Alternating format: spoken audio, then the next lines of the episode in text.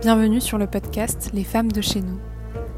La représentation des femmes maghrébines des quartiers populaires est un sujet majeur, souvent déshumanisé par l'usage de termes racistes et paternalistes, comme beurette. Les femmes de chez nous, comme on les appelle, sont l'objet d'une fétichisation constante dans la société et jamais la parole ne leur est donnée, ne nous est donnée. Ce podcast sera notre espace de discussion collectif pour reprendre le pouvoir sur nos corps et nos vies, pour être, tout simplement. Fait par nous et pour nous. Salut Salut Alors est-ce que tu peux te présenter un peu et euh, nous dire qui tu es, d'où tu viens, ce que tu fais dans la vie? Très bien, donc euh, je m'appelle Dina, j'ai 19 ans, je vais sur mes 20 ans. Je suis étudiante en bachelor euh, à Paris, donc sur le campus de Sciences Po. Et euh, je viens de Marseille. Ok, et tu viens de quel quartier à Marseille? Alors, je suis, enfin, j'ai beaucoup déménagé, mais euh, je suis née dans le quartier de la Savine, dans le 15e arrondissement de Marseille. Puis j'ai vécu pendant 11-12 ans de ma vie dans le quartier de la Visitation, dans le 14e arrondissement. Donc euh, tout ça, c'est dans ce qu'on appelle les quartiers nord de Marseille. Mmh. Puis ensuite, euh, à la fin du collège, début lycée, j'ai déménagé plusieurs fois dans le 3e arrondissement, donc euh, qui est en fait le, le centre-ville. C'est vraiment la frontière entre les quartiers nord et le centre-ville. Puis je me suis installée dans le 2e arrondissement, dans le nouveau quartier d'Euro-Méditerranée. Ok, je connais pas trop ce quartier, du coup c'est... En fait, c'est le nouveau quartier d'affaires de Marseille. Donc euh, tout est hyper gentrifié. Euh, enfin, c'est bah, incroyable à voir parce que du coup, on voit vraiment l'évolution de, de, Marseille dans quelques années. Donc mmh. c'est le début des travaux et comment ça va se développer et comment ça avance euh, sur les quartiers nord. Et, ça, et là, tu as vécu du coup combien de temps dans ce quartier-là pour l'instant bah, Du coup, j'y vis toujours, entre guillemets, parce que ma mère y est toujours. Donc quand je rentre à Marseille, je rentre là-bas. C'est un lieu assez mixte au niveau social au niveau social, euh, c'est vraiment. Bah, du coup, il y a, comme ça a été gentrifié, il y a énormément de, de, personnes qui ne sont pas de Marseille qui sont venues y habiter. Mais c'est un quartier de base euh, qui est bah, super. Enfin, qui a déjà sa, sa propre population. Donc, euh, il y a de grandes avenues. Enfin, l'avenue Roger Salingro, c'est pas très loin du boulevard national, donc je dis ça pour les Marseillais qui connaissent. Ouais, ça donc c'est vraiment de, de, de, grosses euh, avenues et de gros boulevards en fait, mais euh, qui sont euh, du 3e arrondissement. Et le 3e arrondissement, c'est le quartier qu'on appelle souvent bah, le quartier le plus pauvre d'Europe. Donc c'est pas très stylé comme nom, mais, mais ça le caractérise bien malheureusement. Alors, tu as pas mal déménagé, mais du coup, quels souvenirs tu gardes au sein des différents quartiers dans lesquels tu as vécu? Quels souvenirs t'ont marqué en particulier et te marquent encore aujourd'hui? Ça peut être à la fois triste, joyeux, mm. peu importe. Mais le quartier qui marque le plus, c'est celui de la Visitation, donc celui dans lequel j'ai grandi euh, jusqu'à la fin du collège. Donc, et, et puis aussi, euh, c'est ça, il y a ben, mes proches qui sont restés, ma soeur qui y habite, donc euh, clairement, je, je, fais encore partie du quartier. Et ben, les souvenirs qui m'ont marqué, je dirais les étés. C'est vague, enfin c'est large, mais vraiment les étés dans, dans, ce quartier-là, parce que Enfin, du coup, c'est dans le 14e arrondissement et c'était pas très bien desservi. Donc, euh, enfin, on pourrait dire oui, les gens qui habitent à Marseille vont souvent à la plage, etc. Et nous, on n'allait pas souvent à la plage. On mm. attendait souvent que les grands du quartier s'organisent en fait pour nous emmener à la plage ou alors des familles qui disaient oui bon je prends tes enfants aujourd'hui demain toi tu prends voilà donc euh, vraiment et même euh, sans aller à la plage on trouvait des moyens de s'amuser. Donc il y avait des fêtes de quartier à ce moment-là. Il y avait des fêtes, les fêtes des voisins et tout ça et c'était génial. Et après, ça, c'est pour les bons souvenirs. Après, pour les mauvais souvenirs, euh, je sais pas, mais enfin, nous, dans ce quartier, euh, ça, ça, restait relativement un petit quartier comparé à, tous les autres grands quartiers qu'il y avait autour. Et, euh, et, clairement, enfin, on vivait comme une famille parce que c'est des générations qui ont vécu ensemble, qui ont grandi ensemble, qui ont pleuré, qui ont rigolé ensemble. Et, et, l'un des souvenirs qui m'a le plus marqué, et c'est là où je me suis rendu compte qu'en fait, on se détache jamais vraiment de son quartier, même quand on en déménage, c'est que euh, j'avais. Euh, enfin, l'an dernier, euh, j'ai perdu ma voisine, donc qui était mm. vraiment comme ma maman, et qui est décédée dans son sommeil, donc de façon complètement naturelle. Et ça m'a bouleversée. C'est vraiment comme si j'avais perdu ben, ma tante, en fait. Mm. Et. Et du coup, c'est ça, quand on grandit dans un quartier, que ce soit les naissances, les fêtes ou bien les décès, on vit tous ensemble. Ouais. Voilà. Bah, ça fait une bonne transition avec la question que je voulais te poser ensuite. Quelle place t'as pris en tant que femme euh, dans ce quartier et quel lien t'entretenais justement avec les autres femmes du quartier, qu'elles soient plus âgées ou moins du coup? Alors euh, moi, euh, j'ai eu la chance, ou pas, d'avoir deux grands frères. Donc le plus grand qui avait 10 ans de plus que moi, le second qui en avait 6, et donc qui faisait partie de ce groupe qu'on appelait les grands du quartier. Donc j'étais un peu la petite princesse parce que du coup j'avais mes grands frères qui me protégeaient, je pouvais faire un peu ce que je voulais. Donc euh, ça jusqu'au début du collège et en fait euh, ce qui s'est passé c'est que hum, j'étais vraiment concentrée dans mes études et ma mère a pris la décision de ne pas me mettre euh, dans le même collège que le reste du quartier. Donc elle m'a mis dans un collège privé dans le troisième arrondissement. À ce mmh. moment-là c'était sacrément loin parce que comme j'ai dit on n'était pas très bien desservi et donc des fois, je pouvais passer euh, plus de 45 minutes dans les transports, quoi. Alors qu'en voiture, c'était une vingtaine de minutes. Hmm. Et, euh, et, du coup, euh, ça m'a un peu séparée, en fait, de, de, mon quartier, de mes amis. Enfin, elles évoluaient dans un autre environnement, moi, j'évoluais dans un autre environnement. Et, et malgré tout, je restais proche, par exemple, des initiatives. Ben, ben là, je parlais d'un décès, mais souvent, enfin, c'est dans les pires crises que, la solidarité, en fait, ressort. Et euh, c'était vraiment une, euh, à une, on va dire, à une, euh, période de, la vie à Marseille, surtout dans les quartiers nord, où c'était un peu compliqué. Quoi. Et, du coup, là, à ce moment-là, ben, je me souviens ben, être restée auprès de ces mamans-là. Donc, bizarrement, m'éloigner géographiquement au niveau du collège, ça m'a rapproché des personnes plus âgées. Donc, je restais plus avec les mamans quand il y avait des mariages, quand il y avait des naissances. Et puis aussi, je les aidais. Parce que je sais pas si c'est mon caractère qui fait ou ma vie qui a fait que j'ai beaucoup pris en maturité. Et du coup on me demandait de l'aide. J'étais un peu la conseillère euh, CPE de, du quartier. Enfin euh, j'aidais aussi euh, beaucoup d'élèves enfin de, plus jeunes que moi et tout enfin pour l'aide aux devoirs donc en fait même si je suis restée loin entre guillemets du quartier je suis restée quand même proche au niveau de ta scolarité et tout ça ouais du coup tu avais l'impression qu'il y avait eu une sorte de rupture. Ouais. Et est-ce que tu as noté cette rupture, ou plutôt bah, du coup, au passage à l'adolescence, parce que c'est au collège que tu étais dans un établissement privé Et euh, du coup, quand tu étais plus petite, tu restais un peu plus avec les gens du quartier étais... Bah absolument. Enfin, c'est bah, bah, tous mes amis euh, étaient, euh, étaient, étaient là-bas. Enfin, je sortais pas du quartier, quoi. Hmm. J'étais tout le temps au quartier, on faisait tout, on faisait même les vacances, les vacances au bled, on les faisait euh, ensemble. Je, je, sais que moi, euh, j'ai des voisins avec qui on est parti au bled, ou des familles avec lesquelles on se retrouvait directement, enfin le bled du coup l'Algérie, parce que je suis d'origine algérienne. Ouais, j'allais mais... poser la question, bah, du coup c'est bien. mais, mais du coup, euh, oui, oui, oui, enfin, vraiment malheureusement, enfin, malheureusement ou heureusement, parce que enfin, quand j'étais petite, c'est une, une déchirure qui m'a vraiment attristée parce que je voulais pas en fait partir, je voulais pas laisser mes copines, etc. Et hmm. aujourd'hui, en étant euh, ben, plus âgée, je me rends compte à quel point ben, ça m'a entre guillemets euh, sauvée en fait sur euh, plusieurs points. de partir et de les... De, de partir, d'être de, dans un collège privé loin de loin de, de, mon quartier géographiquement et de, et de me concentrer sur mes études en fait. Parce que ah, malheureusement ça n'a pas été le cas de, de tout le monde. Et, et des fois j'aime bien regarder mes, mes, photos de classe de, primaire etc et et on se rend compte que sur la photo de classe, ben, très peu en fait euh, ont pu atteindre euh, un niveau, euh, on va dire un niveau scolaire élevé. Enfin, je sais que ben, y en a certains qui sont décédés, à leur âme. Il y en a qui malheureusement sont passés par la case prison. Et, et, tout ça, c'est lié à plein de facteurs sociaux, socio-économiques, mais voilà. Après, évidemment, il y a aussi eu de beaux parcours. Enfin, moi, j'ai l'un de mes meilleurs amis euh, d'enfance avec qui j'ai gardé contact, euh, qui lui était du quartier voisin, donc de Bassens, qui est beaucoup plus connu que le, nôtre parce qu'il était plus gros, et, euh, et, qui est à lui le grand aujourd'hui. Quoi. Donc clairement, en réalité, et lui, il n'est jamais passé par la case privée. Il y a eu des parcours différents, mais j'ai l'impression qu'on met toujours un peu les mêmes parcours en valeur, ceux qui ont réussi, ceux qui ont. C'est ça, pour ça que le but du podcast, c'est pas non plus de parler des transclasses. J'aime pas trop ce terme en plus, mais. Ouais, moi non plus. C'est parce qu'en fait, on traverse jamais sa classe, en fait. Euh, on, on, va, va jamais euh, changer complètement de, de classe. Euh. Bon, après, on. on est un peu des chevaux, des chevaux à bascule, tu sais. Enfin, ouais, je, je vois Ascenseur remonte, redescend. Bon, après, au niveau économique, forcément. Économique, ouais, c'est clair. C'est ça, tu commences quand même à avoir une meilleure paye normalement en théorie. Enfin, en théorie. Mais c'est vrai que, voilà, en tout cas, l'objet, c'était pas l'objet du podcast, et, mhm. mais c'est bien aussi de le parler, d'en parler un peu sous cet angle-là.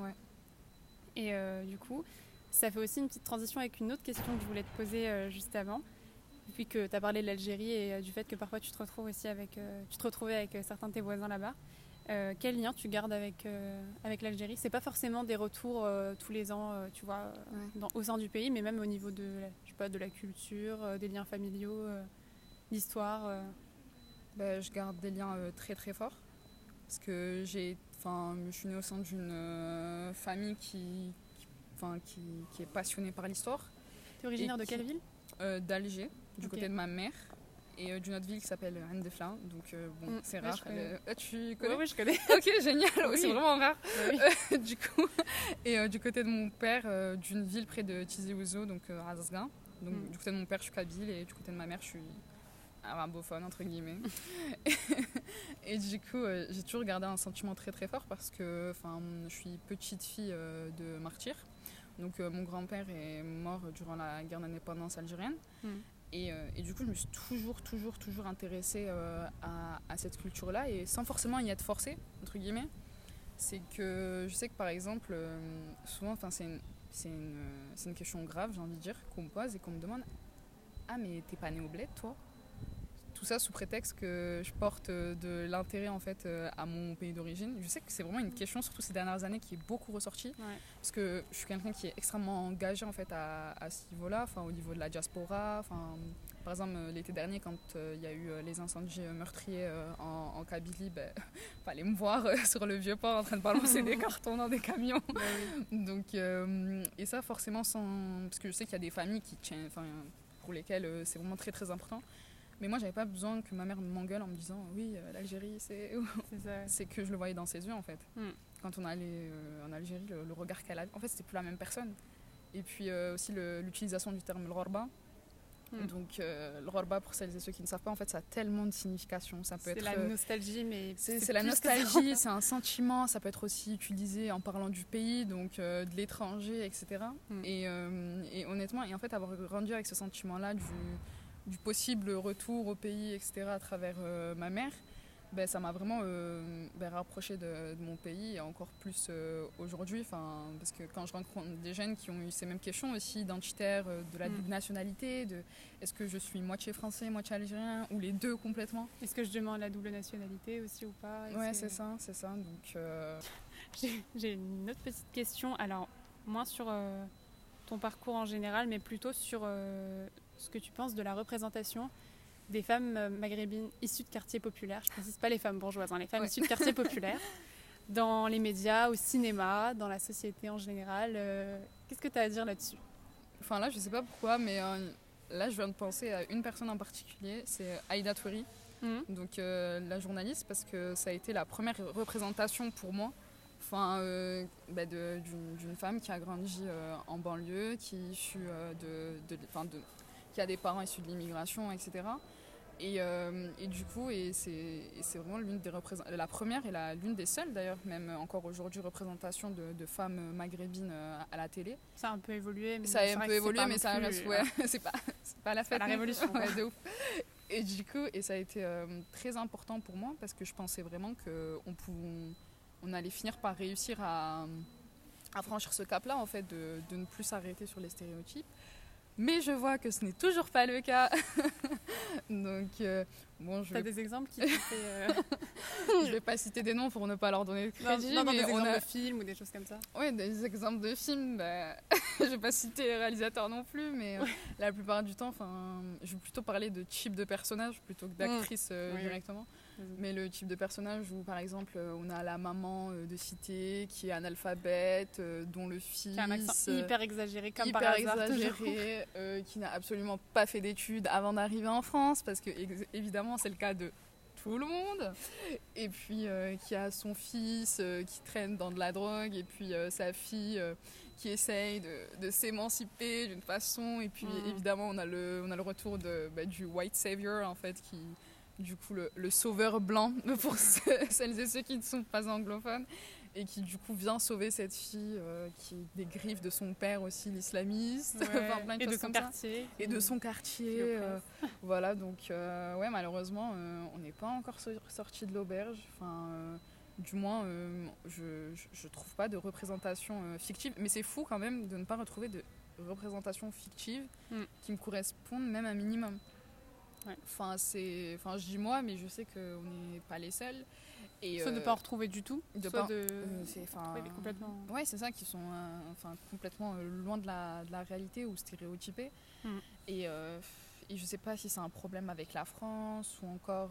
et encore, je sais plus le nom de la série, mais je sais qu'il y a une série qui était sortie et, et qui était plutôt pas mal. Je crois que c'était- qu'elle était néo-zélandaise ou, ou anglaise. Mon dieu, je sais plus, je connais plus le nom, mais enfin, je te sortirai le titre. Et c'était un groupe de, de jeunes femmes et tout, issues euh, de l'immigration, etc., qui fondaient un groupe de rock. Ok. Et euh, enfin, euh, c'était, enfin, certains personnages n'étaient pas forcément stéréotypés en fait, et se rapprochaient Mm. pas mal de la réalité. Et donc, euh, franchement, je pense que pour les figures maghrébines, même arabes, si on élargit, enfin, les figures du Moyen-Orient, on est, on est encore loin, loin, loin de ce qui peut être fait par exemple aux États-Unis avec des séries comme euh, Harlem ou Insecure et tout. Enfin, la preuve, on est obligé de regarder ces séries-là pour se sentir un peu représenté, parce qu'au final, c'est des sujets qu'on rencontre euh, quotidiennement. Et, ça, il y a, un- euh, il y a un- une figure type de la femme maghrébine de quartier populaire qui est construite et on prend ça, jamais en question notre pluralité. Exactement. euh, Enfin, euh, bah, par exemple, bah, j'ai oublié, mais Aïcha, enfin, Aïcha- Ah, Aïcha, euh, enfin la, la, la trilogie, je crois, c'est une trilogie, ouais, c'est ça. qui- euh, Il y a eu quatre euh, volets même, je crois. Quatre volets. Purée. Ils trouvé de quoi faire. hein. Et, euh, et moi, je me souviens, enfin, je regardais toi, et je me disais, ah, mais euh, c'est super, et toi, elle est comme moi. En fait, non, elle est pas comme moi du tout, genre, ça va pas, non. Et c'est en grandissant que j'ai revu le film, et je me suis dit, mais attends, attends, attends, on nous a vraiment fait penser ça, c'est. Dingue parce qu'en plus, moi j'aime beaucoup les œuvres de la réalisatrice en général. Ah ouais? Non, et moi aussi, quand j'étais petite, je me disais, ouais, Aïcha, c'est. Aïcha, On parle de nous, gueule. alors que- ouais, c'est nous. Alors que non, en fait, euh, c'est voilà, ça. quoi. On est, en fait, on peut pas réussir par nous-mêmes, en fait. On peut pas. C'est ça qu'on attend de nous, et c'est là où on, on retrouve bah, le, le cliché de, bah, de de la beurette, en fait. Après, de- je crois que c'est un peu rééquilibré dans le 4. Bah, Je sais pas si tu avais, avais vu du coup les 4. euh, bah, du coup, moi qui pensais que c'était une trilogie, je pense pas pour quatre. C'est un peu rééquilibré dans le 4 où la. Enfin, je sais qu'Aïcha dit. à- pour, pour ceux qui ne connaissent pas l'histoire, euh, c'est l'histoire d'une euh, voilà, d'une jeune femme qui grandit dans une, à Bobigny, je crois, et euh, qui rencontre un homme, euh, un, homme euh, un homme blanc, et avec qui elle va être en couple du coup pendant les 4 épisodes. C'est vrai que ce que tu décrivais, je, trouve, je le trouve particulièrement juste dans les trois premiers épisodes. Mais euh, à la fin, elle lui, je crois qu'elle se rebelle un peu et elle lui dit, euh, si, c'est pas toi qui vas prendre en commande ma vie en fait. Si je veux pas euh, aller avec toi et rompre avec euh, tout ce que j'avais avant. Enfin, tu vois, y a, je pense qu'elle a essayé de rééquilibrer les choses, sûrement suite à des critiques. Mais après, peut-être que c'était aussi sa volonté. sa. On va lui laisser le bénéfice du le doute. bénéfice du doute, et on va regarder euh, le 4. En plus, j'aime beaucoup cette réalisatrice, donc euh, je lui laisse le bénéfice du doute. Je sais pas si toi aussi, mais voilà. Et euh, sur, euh, du coup, justement, on parle de, de notre relation aussi aux hommes, notre relation euh, au quartier. Comment tu comment tu t'es construite en tant que comment dire comment tu t'es construite en tant que femme par rapport aussi aux bah, aux hommes du quartier Qu'est-ce que tu constatais quand tu étais plus jeune ou maintenant et qui t'ont qui t'ont donné envie de soit de je sais pas de, de t'engager ou juste qui t'ont fait émettre certaines colères ou Ouais. parfois Purée, bah, plusieurs. bah, euh, euh, je sais même pas par où commencer. Vas-y, commence par le début. Commençons par le début. Donc, euh, On fait plaisir à personne dans ce On fait- non, hein, on fait- on fait plaisir Ah, à non, non, personne, On non. va dire les choses. Ah là, on va dire les choses. du coup, bah, comme je le disais euh, précédemment, moi j'ai eu deux grands frères et qui ont été protecteurs, voire surprotecteurs. Et, et en fait, et, et ce qui s'est passé, c'est que je pense que je suis pas la seule et qu'on est plusieurs à se retrouver euh, face à ça. On a été plusieurs plutôt à se retrouver face à ça. C'est que au moment de la puberté, en fait, euh, on est quelqu'un d'autre. Ben là, c'est bon. Là, moi, je sais que quand j'étais petite, j'aime pas cette expression, mais euh, j'étais un garçon manqué. Genre, euh, vraiment. Enfin, ben, j'ai envie de vous dire, vous grandissez avec euh, deux garçons. euh, vous n'êtes pas forcément la plus coquette des petites filles ou, quoi que ce soit. Enfin, du coup, j'étais tout le temps en survêt, j'étais tout le temps en basket, je me battais tout le temps. Enfin, c'est tout le contraire de ce que je suis aujourd'hui, bien évidemment. et du coup, et, en fait, je faisais de la natation et du football. Donc, ben, des sports géniaux pour une, une, jeune- une fille de, de 11-12 ans. Sauf que ce qui s'est passé, c'est que mes frères ont décidé euh, de, de me faire arrêter ces sports-là. Donc au début, c'était euh, ben, non, mais euh, Sabina, enfin le football c'est un sport de garçon, euh, ça sert à rien. euh, et puis de toute façon, il faut se concentrer sur l'école, etc. Et euh, enfin, j'étais une, excellente élève et je l'ai toujours été. Et ça m'a jamais, euh, enfin, déconcentrée. Ça n'a jamais été un, un problème avec euh, avec mes études. Et ce qui s'est passé, c'est que euh, comme c'était mon plus grand frère qui m'emmenait à mes entraînements, il a tout simplement décidé d'arrêter de m'emmener à ses entraînements. Donc ça, c'était pour le football? Euh, football, ouais. et pour la natation? Et pour la natation, ensuite, euh, ce qui s'est passé, c'est que tout simplement, il me disait, mais oui, enfin, si tu continues la natation, tu vas avoir une carrure d'homme. Et, euh, et en fait, quand j'étais plus jeune, ben, souvent, enfin, on a plein de complexes, euh, surtout, euh, voilà, quand on, ben, quand on, on va dire, on est ben, quand on est les, les plus jeunes, etc. Et surtout quand, t'es- quand on est une femme au sein d'une famille maghrébine, et je pense même d'une famille euh, africaine tout court, ça, parce que c'est quelque chose qui revient souvent, le, le sujet du, du complexe euh, du corps, etc. Et des, des critiques aussi qu'on se prend de la part de nos familles. Et moi, je sais que mes épaules, c'était vraiment quelque chose qui me complexait tellement. Et. Ouais, mon frère me disait, je me disais, mon Dieu, je suis grande, j'ai des Ouais, épaules, c'est horrible. T'es stock. Exactement. Et du coup, et euh, mon frère me disait, mais en fait, si tu continues, tu vas vraiment ressembler à un homme, tu vas avoir un dos euh, musclé. Franchement, j'aurais voulu avoir ce dos musclé parce que ça m'aurait servi pour beaucoup de choses. Et, euh, et du coup, j'ai tout simplement arrêté euh, la natation et ma mère ne savait pas pourquoi j'avais arrêté la natation. Elle me disait, mais je dis non, mais j'ai peur de l'eau. Donc voilà, on passe de, de natation en club à j'ai peur de l'eau. Et du coup, et, euh, et c'est ce qui s'est passé. Et je me suis retrouvée, du coup, ben, forcée, entre guillemets, à ne plus me comporter comme un garçon. Donc j'avais plus le droit de voir mes euh, amis euh, dehors. euh, j'avais plus, et quand dis mes amis, c'est mes amis sans un E, évidemment. Et, et, et plein de choses. En fait, je me suis vu interdire euh, pas mal de choses. Je me souviens qu'à la rentrée de 6 on m'a enlevé ma PlayStation. enfin, j'avais une PlayStation dans ma... et on m'a enlevé ma PlayStation, quoi. Et plein de choses comme ça. Voilà, fallait pas que tu deviennes un homme.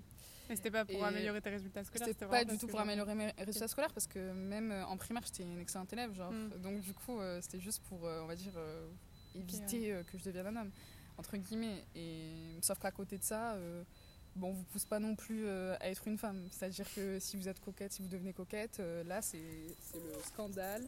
Et puis, euh, et puis voilà, Il y avait une bête, j'ai eu peur. Pardon.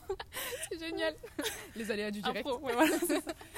Et du coup, et oui, donc c'est ça en fait, on se retrouve vraiment avec une. Enfin, c'est vraiment complexe en fait, se construire en tant qu'adolescent déjà c'est compliqué. Mais si en plus de ça on vous pousse ni à être l'un ni à être l'autre, euh, vous êtes un, un Déjà, qu'est-ce que c'est être Être une femme et qu'est-ce que c'est être, un homme, ça n'a aucun sens. enfin. Et du coup, On pourra en discuter donc, pendant euh, des heures. ouais, on pourrait vraiment on pourrait en discuter. On pourrait faire une série de podcasts juste, ça. que- juste sur ces sujets-là. Sur Donc, notre euh, relation avec les hommes. oui, c'est ça. Donc, euh, vraiment, euh, la relation, quand on est une femme au sein de, de, de ces hommes-là, malheureusement, c'est. Enfin, je pense que je vais me C'est pas faire. euh, spécifique au. non, c'est pas Oui, spécifique euh, aux, aux cités, parce qu'il y a des gens en qui, exactement, ouais, pour qui ça se passe très bien, qui ont des grands frères qui sont top. et, euh, et, enfin, moi, je parle vraiment de, de mon expérience, et en tout cas, euh, je sais que ça m'a forgé, parce qu'au final, euh, enfin, j'ai pas eu besoin de lire de Beauvoir pour être féministe. Féministe, ouais. Donc, Oui, c'est ça. Parfois, tu te. Tu vas pas te revendiquer d'être un- d'un mouvement féministe ou euh, Alors admirer une vie elle-même, alors que tu es euh, un féministe c'est ça. Et puis même nos mamans, je pense. tu as grandi dans le féminisme. En. Exactement. Non, c'est, ça. Et puis franchement, nos, nos mamans, euh, et quand je dis nos mamans, c'est vraiment les, les mères en, en cité, c'est l'exemple même du féminisme.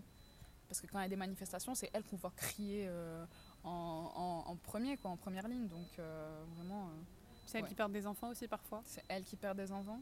Ouais, dans le- à cause de ce qui s'est passé avant la manifestation. Donc, à on cause de ce qui s'est passé. sous-entendu certaines violences policières. Et je sais qu'à Marseille, il y a eu aussi euh, pas mal Ben, rien que la semaine dernière, euh, il y a eu deux décès. Ok. Il y a eu deux décès, il y a eu un homme qui a été assassiné devant chez lui. Et, euh. Et dans mon quartier, bah, de la Visitation, il y a un jeune homme. Eh ben, On est sur le campus Saint-Thomas d'Aquin. Voilà, vous avez le privilège retrouvez-nous euh, tous les mercredis. Ce n'est pas le jingle de phare, mais continue. Et du coup, ouais, voilà, qui est décédé euh, et qui avait aucun rapport en fait avec euh, ce- le trafic de drogue ni rien et qui est décédé bah, pour rien, clairement. Ouais. Voilà, donc euh, nos mamans les guerrières, gros, bis- gros big up à elles. C'est clair. Bah... Ah, mince, on finit sur. En fait, ça fait pas de transition avec la question d'après. Tu vois, c'est bien parce que toutes tes réponses faisaient des transitions. Et maintenant, ça fait pas de transition Ah, avec ce que je voulais te poser ensuite. Il n'y a pas de souci, on la pose quand même. C'est pas grave, on va la poser quand même. Et puis, euh, non, mais ça me. C'est vrai que sous cet angle-là, je ne l'ai pas trop approché encore dans mes autres entretiens, mais je, je vais, je vais un peu l'aborder et le Mhm. creuser aussi. Donc, sans transition aucune, euh, on finit cet entretien.